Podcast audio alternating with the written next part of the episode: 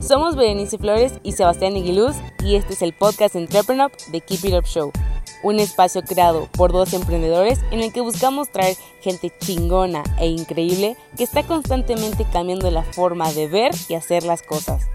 Cada martes, jueves y sábados podrás escuchar un nuevo episodio donde encontrar información clave que te ayude a impulsar tus ideas, tu empresa, pero sobre todo tus sueños. No importa qué te dediques, keep it up. Bienvenidos a un nuevo episodio de The Keep It Up Show. Antes de empezar, si nos estás escuchando por YouTube, ayúdanos con un like, dándole clic a la campanita y suscribiéndote al canal. Y en Spotify, dándonos seguir. Hoy tenemos de invitado a Hugo López, director de la Octava Letra, empresa de educación y consultoría en marketing digital, imagen y relaciones públicas. Hablaremos con Hugo sobre por qué como emprendedor tienes que estar relacionado al Internet, las posibilidades que el Internet ofrece a los emprendedores y la importancia de la congruencia.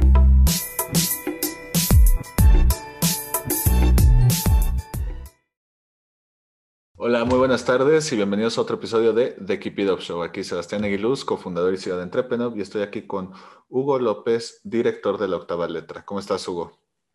Hola, muy bien, muy bien, Sebastián. Muchas gracias por, por invitarme. No, nosotros encantados de tenerte por aquí. Oye, Hugo, para los que no estén tan familiarizados con la octava letra, no sé si nos pudieras contar un poquito sobre lo que hace. Sí, claro. Bueno, yo soy emprendedor en línea. Eh, llevo alrededor de, pues, aproximadamente, fue en el 2012 cuando empecé con el proyecto de la octava letra. Tengo como aproximadamente ocho años, este año fueron ocho años. Eh, empecé como una agencia, primero, eh, bueno, es que yo, yo estudié diseño, marketing, eh, chalá, entonces empecé haciendo, empecé como una agencia, primero de, como una agencia de branding, una agencia de diseño. La verdad es que siempre me he metido mucho en esa cuestión como de las redes sociales, soy muy nerd en eso. la verdad es que doy clases también en, en mi ciudad, o sea, he dado varias clases en varias de las principales universidades de acá y gracias creo que a eso y como que yo me presiono mucho, o sea, como que me gusta mucho que, que, la gente, realmente me gusta que, por ejemplo, con los alumnos eso yo pudiera decirles más y cosas más nuevas y más nuevas. Entonces, también creo que se predica con el ejemplo, entonces me metí mucho más y mucho más y mucho más. Entonces, eh, la agencia evolucionó a agencia de marketing digital. Me costó bastante trabajo decidir como decir, ok, quiero que ya no sea una agencia como tradicional, sino, pues, no sé, estaba en el año 2015 y dije, pues realmente, pues el, Internet es el futuro y tengo que hacer todo lo relacionado con el Internet. Entonces me, fui metiendo más y más y más. Eh, al grado en el que siento que todavía me pasa, creo que cada vez es menos, pero hay una brecha muy grande en lo que hay en México y lo que hay en Estados Unidos. Entonces creo que me metí mucho, estudié muchas cosas de gurús de Estados Unidos, muchos cursos, muchas cosas, y hacía eso para clientes aquí en México y me funcionaba muy bien. Eh, la gente no entendía qué hacía, pero pues le conseguía clientes a las personas con el Internet. Y hoy en día eh, ha evolucionado eso también y llegué también como un punto ahora en el que sigo con, ya no es como una agencia, sí tengo colaboradores, sí tengo gente que me ayuda y todo, pero hice el cambio de la agencia a que dejara de ser agencia tan tradicional y me volví como una agencia digital completamente, cosa que creo que en aquel momento nadie estaba haciendo, o sea, realmente creo que un gran parámetro para saber cómo estaban las cosas y qué hacía la gente y todo eso era Facebook, por ejemplo. Creo que ahora pues ya no, pero en ese momento sí. Eh, y fue evolucionando la cosa. Como que siempre trato de ver como qué están haciendo en Estados Unidos, porque estamos como atrasados unos ocho años a lo que está pasando en Estados Unidos. Entonces, cuando tú vas viendo eso, eh, tú puedes ver también cómo ayudas a la gente, tienes que tropicalizar las cosas al mercado mexicano y así. Y hoy siento que soy más consultor que, que, una agencia, ya no, porque ya no llevo como tantos, sí tengo clientes, sí, pero ya no lo hago de esa manera. Y creo más como en ser más exponencial, o sea, estoy tratando de llegar a mucha más gente. Entonces, eh, bueno, creo que el parámetro para poder saber cuando cómo estaban las cosas en el Internet en aquel momento era Facebook. Creo que ahora ya no, pero entonces yo, yo seguí viendo como más y más cosas.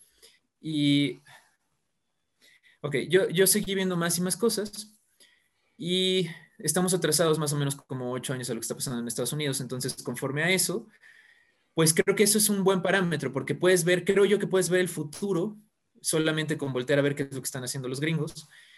Y eso te sirve como, me doy cuenta de que lo que se necesita ahora es ser más exponencial, sobre todo en la pandemia.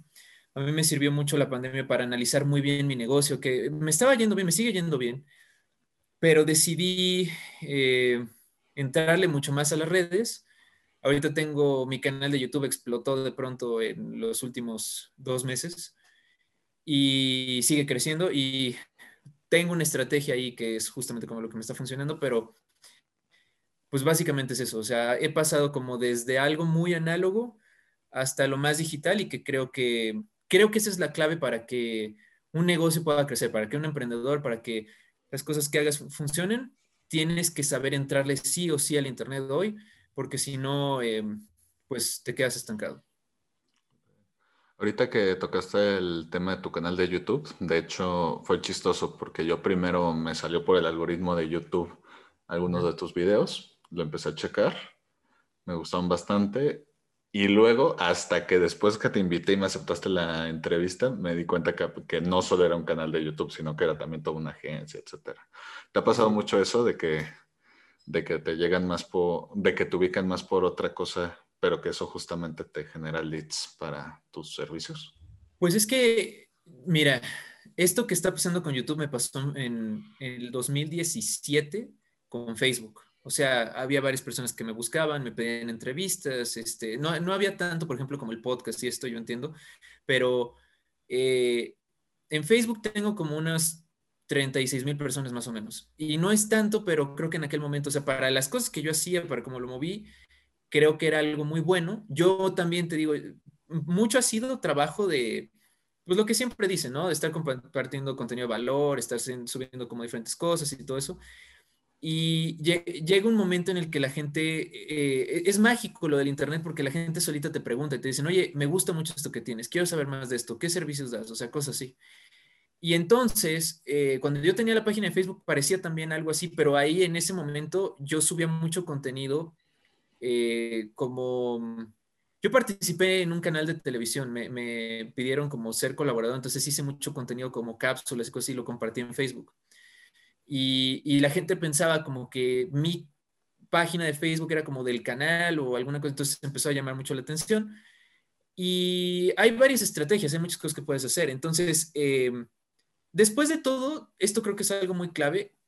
Eh, yo siempre digo que la fama del Internet es como, es falsa, o sea, es como el, el dinero del Monopoly, o sea, porque realmente eh, pues nadie realmente le interesa quién eres. O sea, a la gente lo que le interesa es como qué puedo aprender de ti o, qué, qué, saca como, ah, mira, él es el que hace tutoriales de cocina, él es el que hace este, cómo cambiar la llanta. entonces, cuando la gente empieza a ver ese tipo de, de, cosas que tú haces, o incluso entretenimiento, puede ser así como, ah, mira, es el que es mago y que sale en las playas y es tal cosa, ¿no?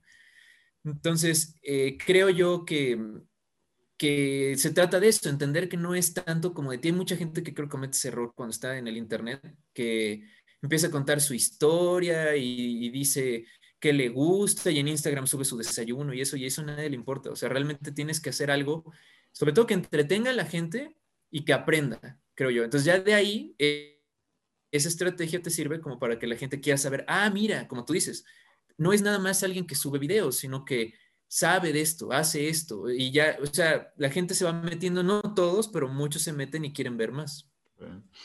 ¿Cuáles son las grandes sorpresas que te has dado a ti mismo con los resultados que has tenido en cualquier red social? Pues sí hay varias cosas. Este, por ejemplo, yo tengo un canal, tengo varios canales de YouTube unos que no son así como muy populares. Eh, realmente yo te diría que lo más importante, o sea, sé que esto lo oyen emprendedores, creo que es como lo, mejor.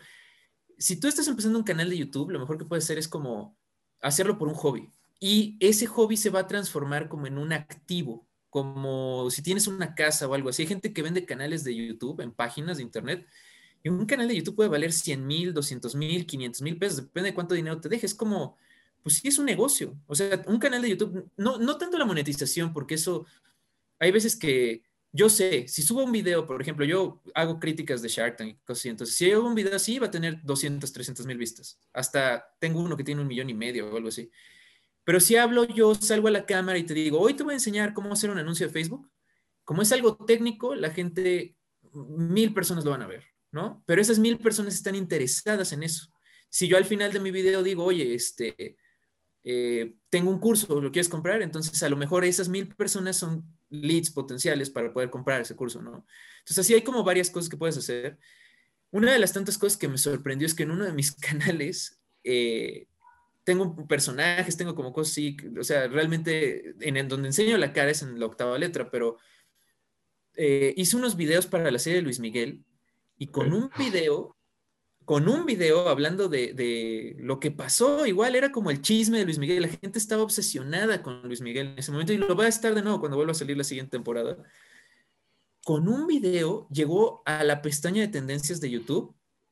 Fui el número 6 en las tendencias de YouTube y un video me dejó cerca de 50 mil pesos. Un video. Y, fue en un lapso como de eh, menos de un día. O sea, es la forma más fácil y rápida en la que he hecho dinero. Obviamente no es tan sencillo porque pues tuve que investigar qué le gustaba a Luis Miguel y que esto y que lo otro, o sea, cosas así. Pero en ese momento era una mina de oro esa cosa. O sea, realmente eh, toda la gente, o sea, el, dinero y todo eso sigue como a donde está la atención de la gente, a donde va el valor, a donde las personas ven eso. Y esa es como de las grandes sorpresas que me he dado. O sea, porque, por ejemplo, yo no esperaba nada. O sea, ese era un canal eh, que, que, tengo ahí como... Eh, y así me han pasado varias cosas. Este, conocí a Carlos Muñoz, conocí a Belinda, o sea, varias cosas así como que nunca pensé que pudieran pasar. Eh, y pues sí ha sido como por cuestión de, no porque sea yo famoso en el Internet, algo así, sino porque sé cómo funciona el Internet. O sea, creo que eso es algo muy clave. Y, y hay como diferentes lenguajes en el Internet. O sea, una cosa es lo que se dice en TikTok, otra lo que se dice en YouTube, otra lo que se dice en Facebook. Y si le entiendes bien y entiendes lo que quiere la gente, entonces te puede ir muy bien y puedes hacer mucho negocio con eso. Oye, Hugo, y por ejemplo, vámonos un poquito más al origen secreto de Hugo. ¿Qué fue lo que dices que desde siempre te han gustado mucho las redes sociales y estudiar, etcétera?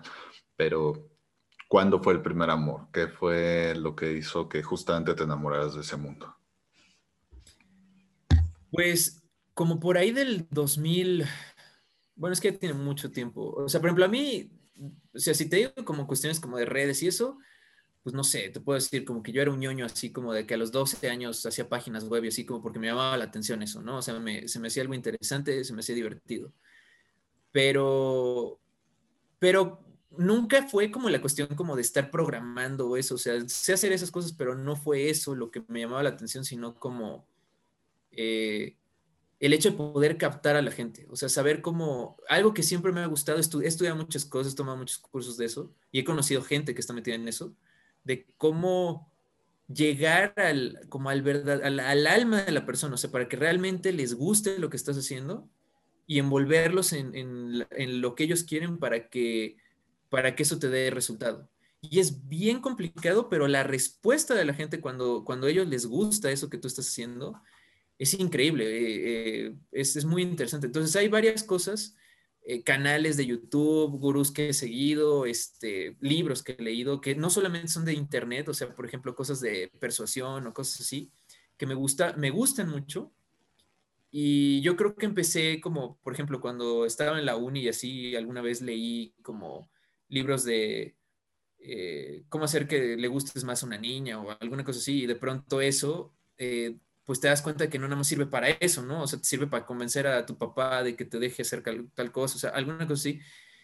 Y, pues lo fui llevando y llevando y llevando y, después te das cuenta que todo está ligado, o sea, la parte del dinero y los negocios y todo eso, o sea, todo está ligado y pues eso fue como una de las cosas que, pues, que fue muy interesante. Y sí, nada más lo tienes que traducir. En el Internet lo único que haces es como que tienes ese alcance exponencial, pero pues es lo mismo. Lo, puedes hacer en persona, lo puedes hacer en el Internet y creo que por ahí empezó. Oye, Hugo, y por ejemplo, eh, con generadores de contenido que hemos tenido, yo veo que hay como que dos extremos, o los de, yo también sigo a muchos canales similares o eso para no solo por aprender más cosas, sino también porque les gusta.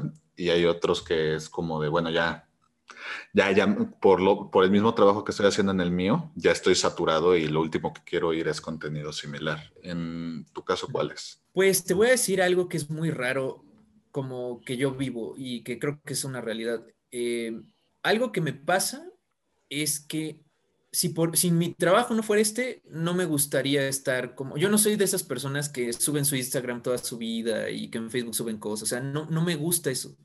Yo hago esto porque yo sé que así puedo tener un estilo de vida que a mí me gusta, diferente, cómodo, o sea, bueno, cómodo entre comillas, porque tienes que hacer muchas cosas, pero eh, a mí me late mucho esto que hago eh, no soy como, a lo mejor cuando empezó Facebook en el 2007, algo así, yo tenía, estaba en la universidad, algo así, pues sí, como que era, ese, no sabes ni qué es y tienes algo muy poderoso y no sabes todo lo que puede, a dónde puede llegar una, una foto, una imagen, ¿no?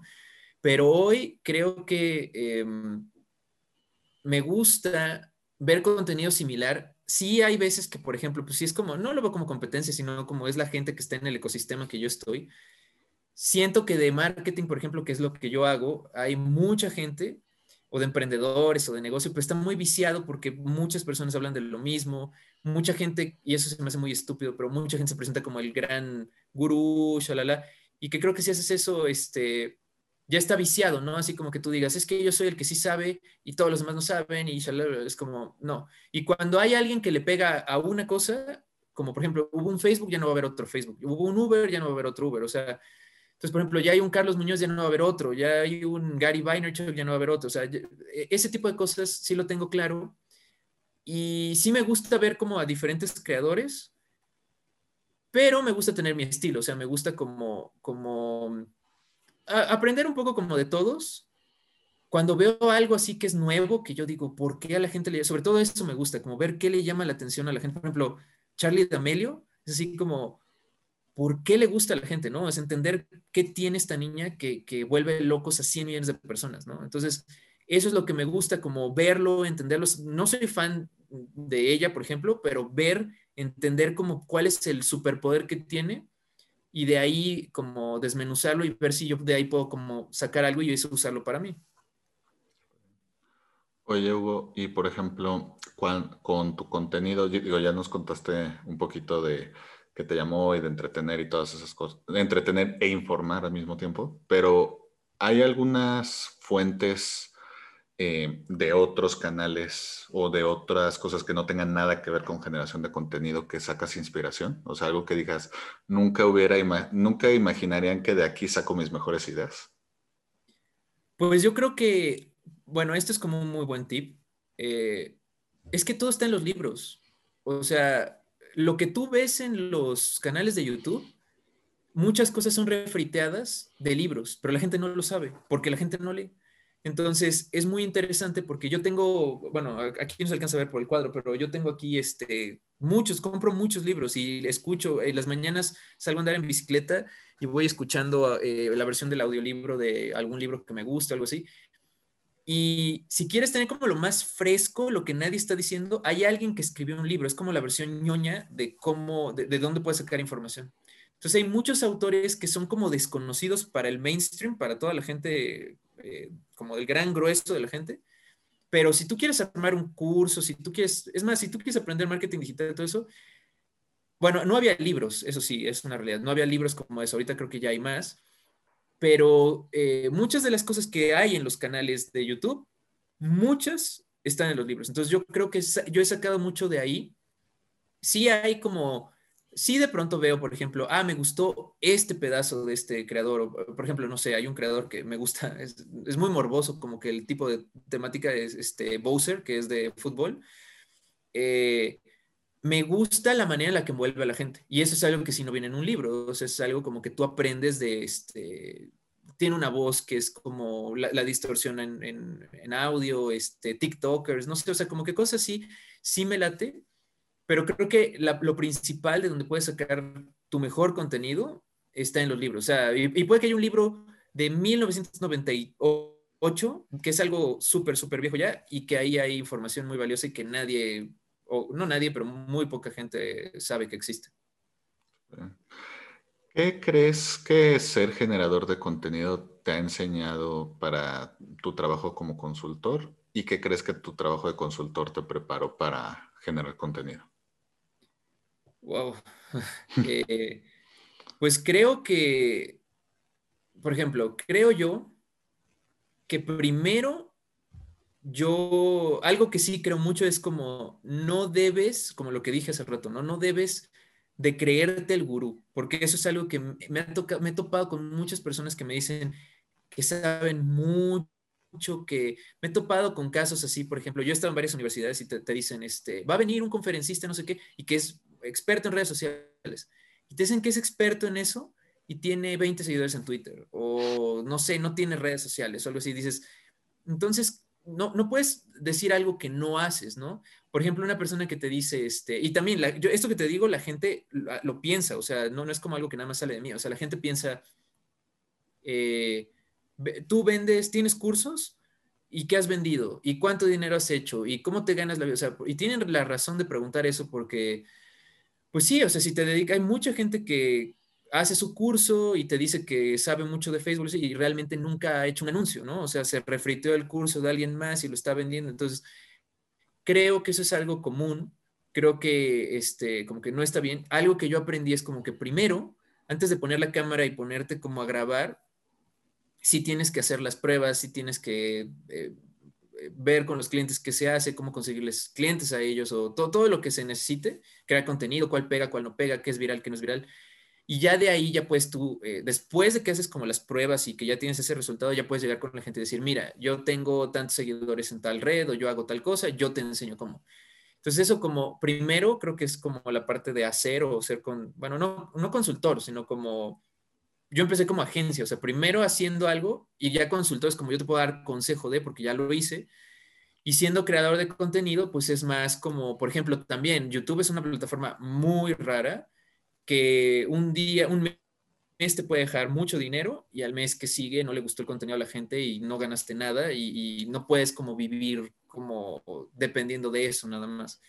Entonces, eh, es muy importante, todas las empresas hoy, todas tendrían que tener un departamento en todo el mundo, no solo en México, en Estados Unidos, en todo el mundo, deberían tener un departamento como de comunicación que sea con una cámara, que sea con luces, con guiones, con producción, o sea, porque ese, ya, ya no sirve la televisión, o sea, esa es la manera en la que tú vas a dar a conocer lo que tienes.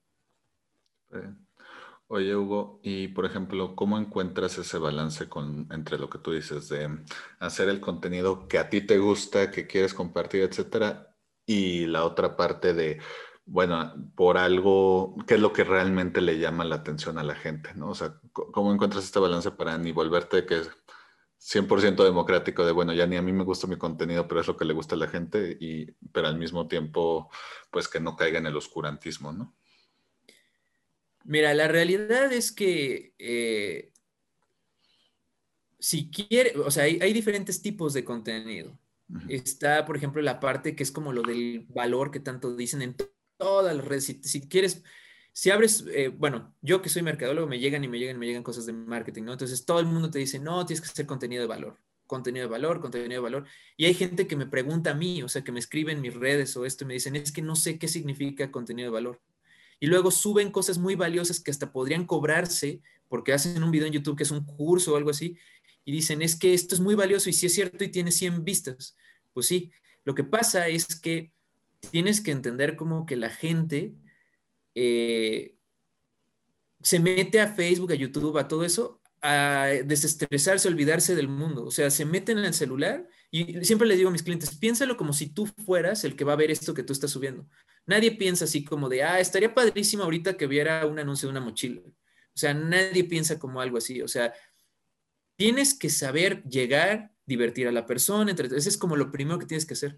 Y de ahí ya te lo llevas como una parte que vean que sí tiene cerebro, ¿no? Que no nada más, este, por ejemplo, tengo acá de, de lo de Shark Tank, este, eh, hice como el review, ese fue el video que se me viralizó así muchísimo, que hablé del Ron Pinner, que es un este, invento ahí de Shark Tank. Esta cosa fue súper viral porque fue un gran fracaso en, en Shark Tank.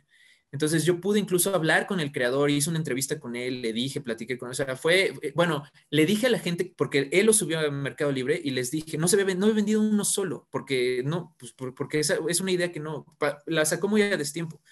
Y yo le dije a la gente, cómprenlo como memorabilia, como algo coleccionable de Shark Tank, no lo compren como, como el juguete, ¿no? Y toda la gente tuvo muchas ventas a partir de ahí, le fue, obviamente no vendió todo, pero sí pudo vender. Y e, e, ese es como el chiste, o sea, si lo haces solamente lo que a ti te importa, nadie lo va a ver. Si lo haces técnico y de valores, sí, nadie lo va a ver.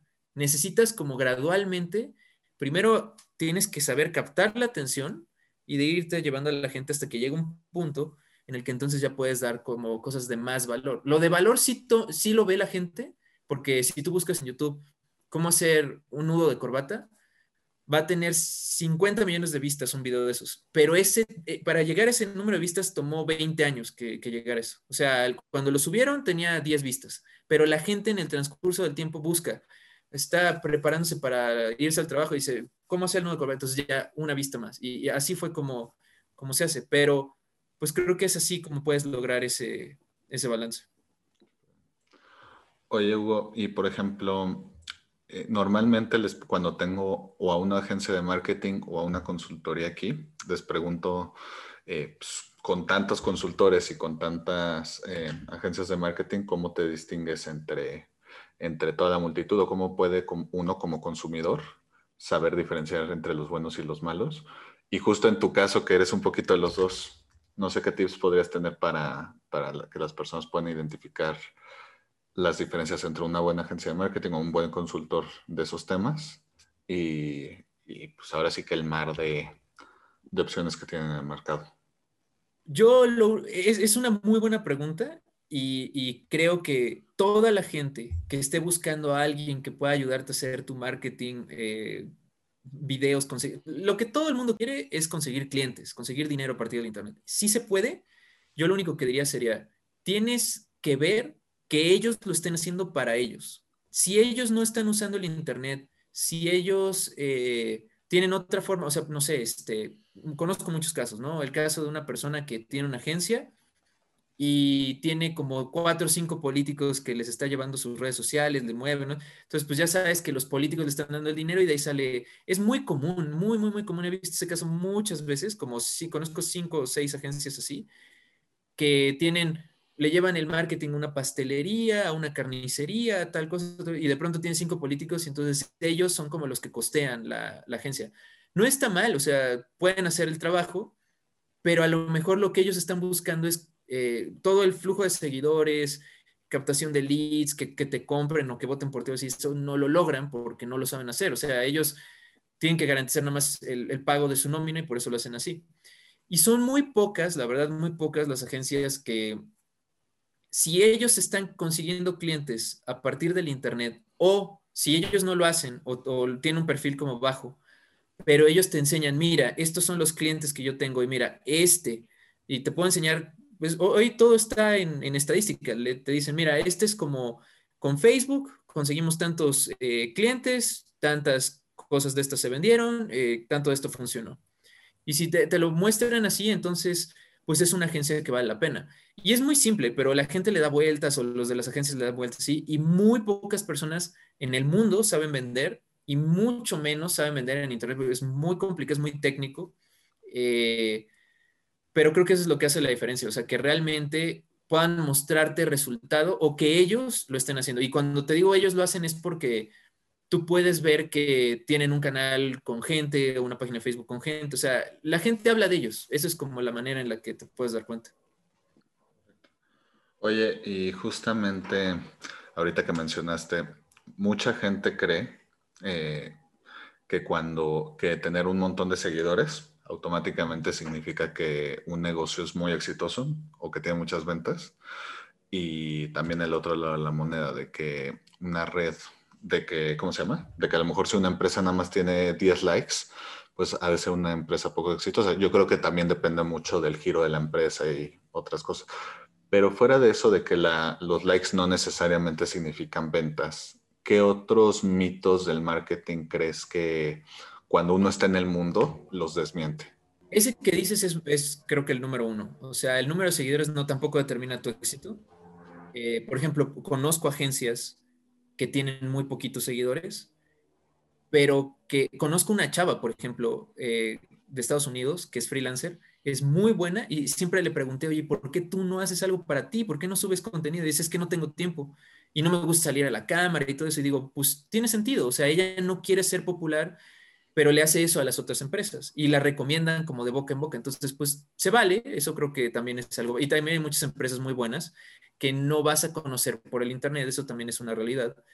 Lo que sí es que hoy puedes comprar tu fama. Entonces, creo que eso es algo que la gente no entiende.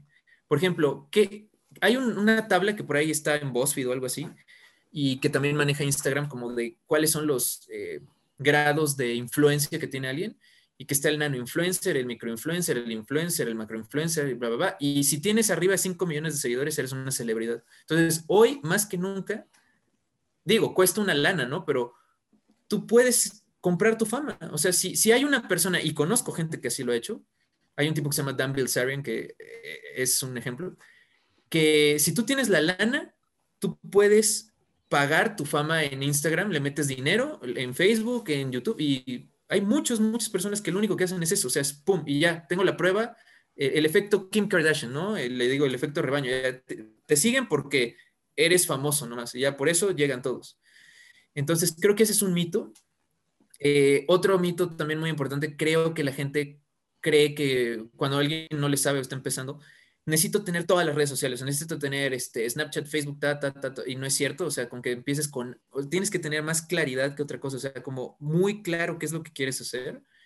Hay, hay, hay muchas cosas, este, hay mucho bluff, hay mucha gente que, este, hay influencers que suben muchas cosas, no sé, que tienen los carrazos, que, pues las niñas que tienen el cuerpazo y que lo suben ahí en Instagram y eso, y que no saben hacer nada, no estoy criticando a nadie, o sea, estoy diciendo como en general nada más, o sea, es como algo que he visto, o sea, hay gente que sí sabe cómo llevar su red y todo, pero hay gente que de plano, pues tiene como ciertas cosas y pues por el hecho de que son populares es por lo que los buscan y no saben ni cómo cobrar, no saben como que por dónde es el, el camino, no, no, o sea, y no por el hecho de que te siga mucha gente, o sea, pues quiere decir que ya también va a ser un influencer correcto para tu marca, ¿no? Entonces, creo que eso también es algo importante.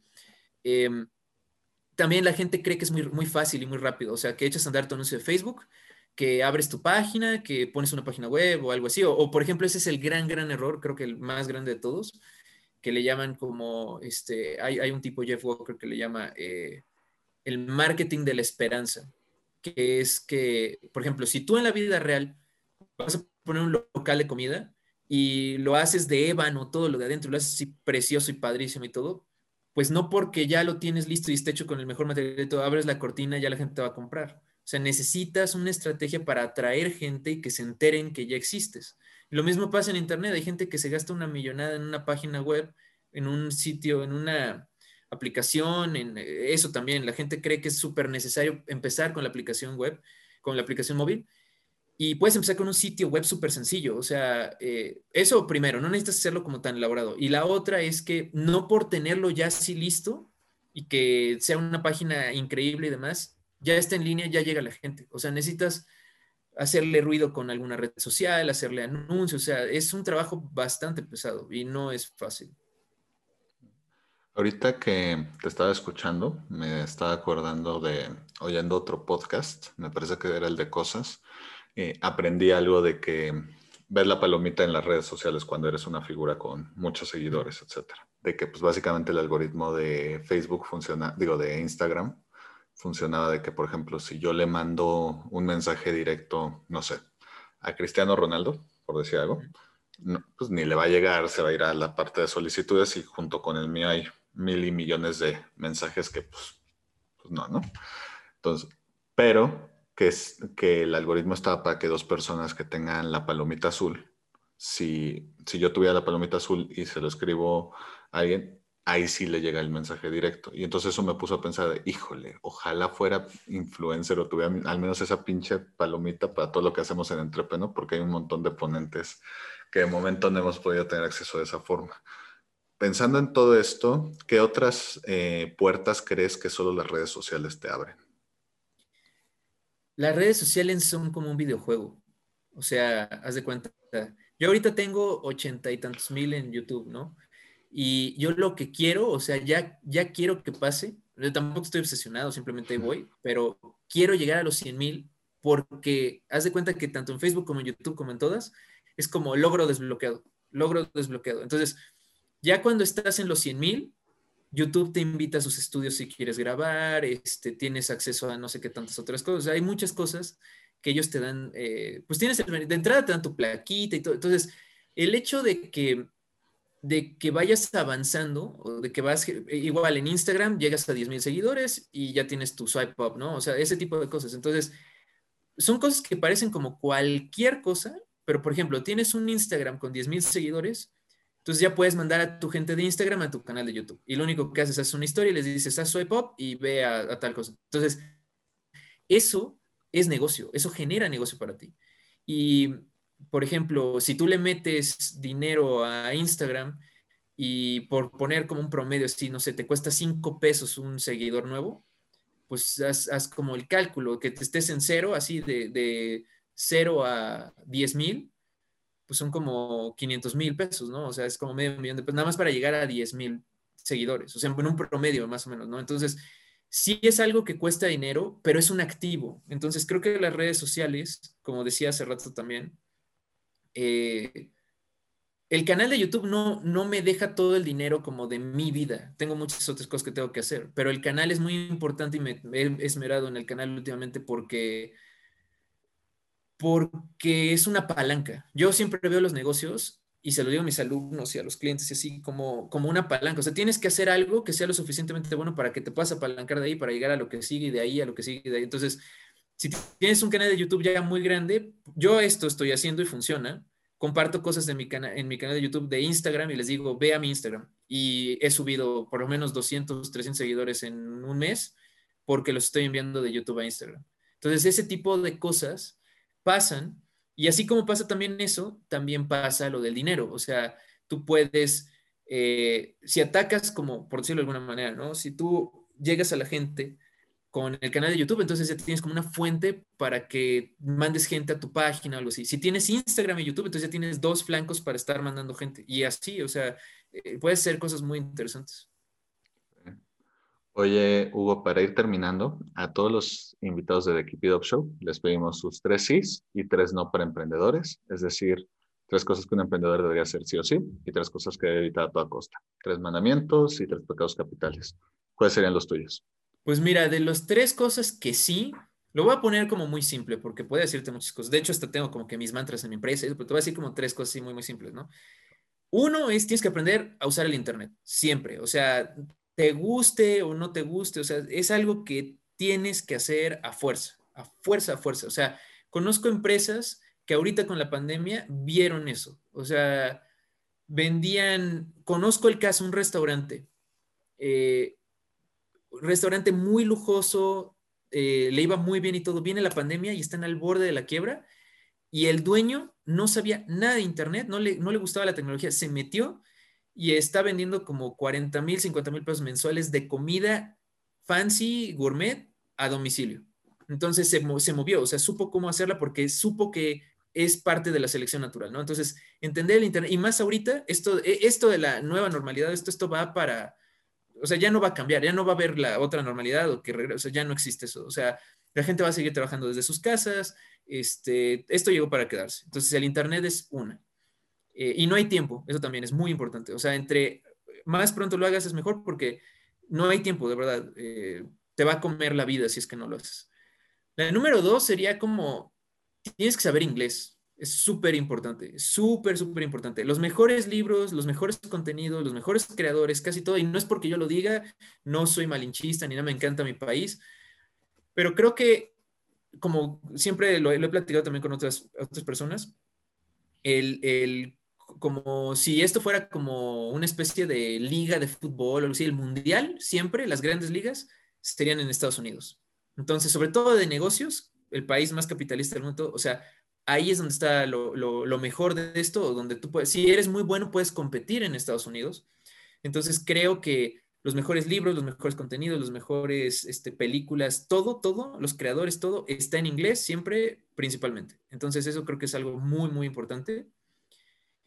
Y qué otra cosa también sería como bien importante. El, bueno, yo te diría que sí, creo que sí. Muy importante también es tener paciencia. Es lo de las cosas más importantes. O sea, súper, súper importante. Que tienes que aprender a ser muy paciente, sobre todo en las cuestiones digitales, porque no se logra de la noche a la mañana. La vas a regar mil veces. Este, tienes que tener mucho cuidado también en qué la riegas y en qué no. Puedes perder mucho dinero también. Eh, o sea, esto es de paciencia y paciencia. Y como te digo, es como un logro desbloqueo, es como un videojuego, porque haces una cosa y ya salió. Y, cuando crees que ya lo dominaste, ya salieron las historias. Y cuando crees que ya lo dominaste, ya salió TikTok. Y cuando crees que ya lo dominaste, ahora salió Reels. Y, así va como cambiando y cambiando y cambiando, ¿no? Entonces, esos son como los tres eh, sís.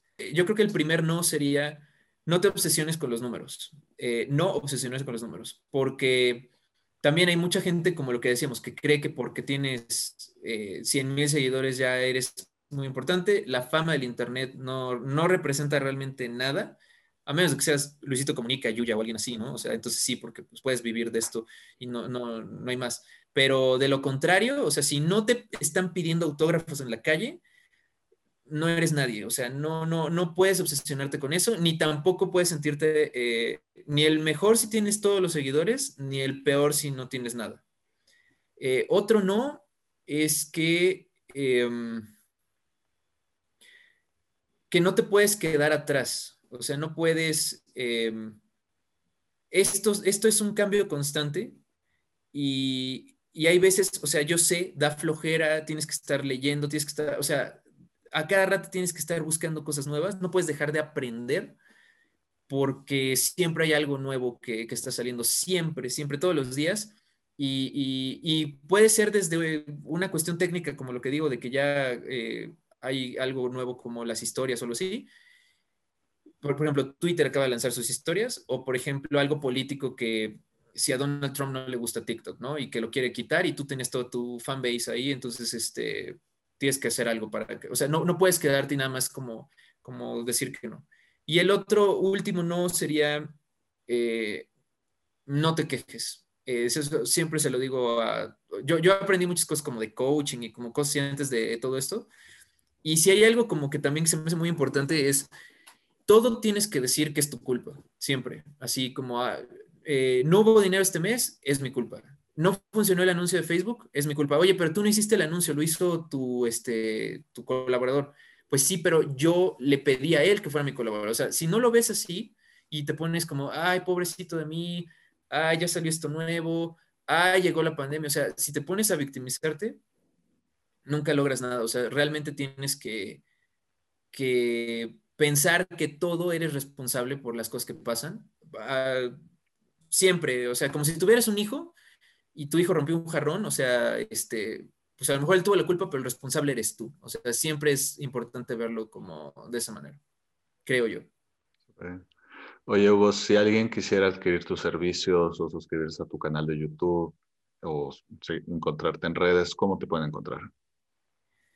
Pues yo estoy en Facebook, en Instagram, en YouTube como la octava letra. Tengo otro canal aparte, un poco más pequeñito, que se llama Hugo de la octava letra que también está en YouTube.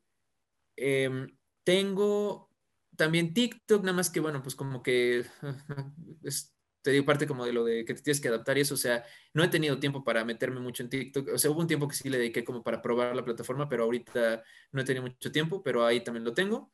Eh, en LinkedIn, o sea, en todo, como la octava letra, o como Hugo de la octava letra, eh, aparezco como en eso, y en mi página de internet, como la octava letra.com, tengo lecciones gratis, tengo eh, algunos pequeños cursos gratis, sí. Y ahí hay, por ejemplo, dos botones, que es como por donde siempre me contactan. Eh, uno es de WhatsApp, el otro es de Messenger. Y, y cuando me, me, buscan por ahí, eh, por ejemplo, si me preguntan ahí consultorías, si me preguntan ahí cursos o alguna cosa así, ponencias, pláticas, eso, sin problema, este, ahí es donde respondo. Súper bien. Oye, Hugo, pues nada más quiero agradecerte por tu tiempo. Espero te la hayas pasado también con nosotros y como decimos en el programa, keep it up. Sí, bueno, pues muchas gracias. Estuvo, creo que estuvo muy entretenido y pues gracias por invitarme. A ti por darte una vuelta. Si te gustó el episodio de hoy, recuerda que puedes escucharnos en Spotify y YouTube y para más herramientas de estos temas, estamos en Instagram y Facebook como arroba entrepreneur. Si quieres seguir a nuestro invitado de hoy, te dejamos en la caja de descripción sus redes sociales y datos de contacto. Gracias por escucharnos y nos vemos en el próximo episodio. Recuerda, keep it up.